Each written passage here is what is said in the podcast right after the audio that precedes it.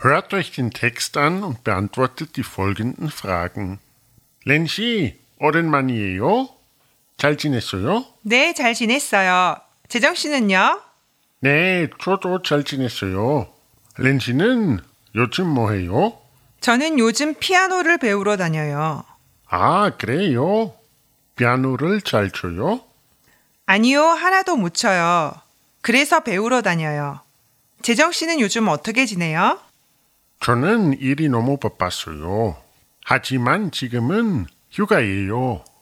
그럼 재정 씨 여자친구는요? 여자친구도 휴가예요? 아니요, 제 여자친구는 휴가가 아니에요. 그래서 지금 일하러 갔어요. 렌씨 지금 시간 있어요? 우리 커피 한 잔 해요. 미안해요. 오늘은 시간이 없어요.